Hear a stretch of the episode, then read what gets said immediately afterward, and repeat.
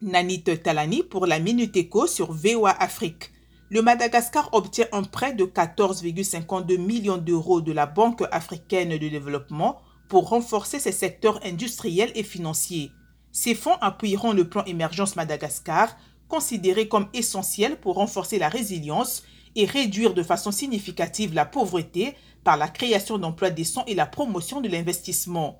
Le projet facilitera aussi l'intégration régionale en favorisant les investissements régionaux dans le textile et l'agroalimentaire. Au Maroc, la rareté de l'eau menace de grandes zones agricoles dont Soussmoussa, Marrakech et El Jedida. Dans la région d'Agadir, face à une sécheresse qui dure depuis trois ans, les autorités détournent l'eau des barrages qui irriguaient les fermes pour assurer l'accès à l'eau potable à près d'un million de Marocains. Les autorités misent aussi sur le démarrage en avril 2021 d'une usine de dessalement de l'eau de mer pour combler le déficit en eau potable et irriguer de nouveau une partie des terres agricoles. Agadir est la première région exportatrice d'agrumes et de primeurs. L'agriculture est la première contributrice du PIB marocain avec 14% devant le tourisme et l'industrie.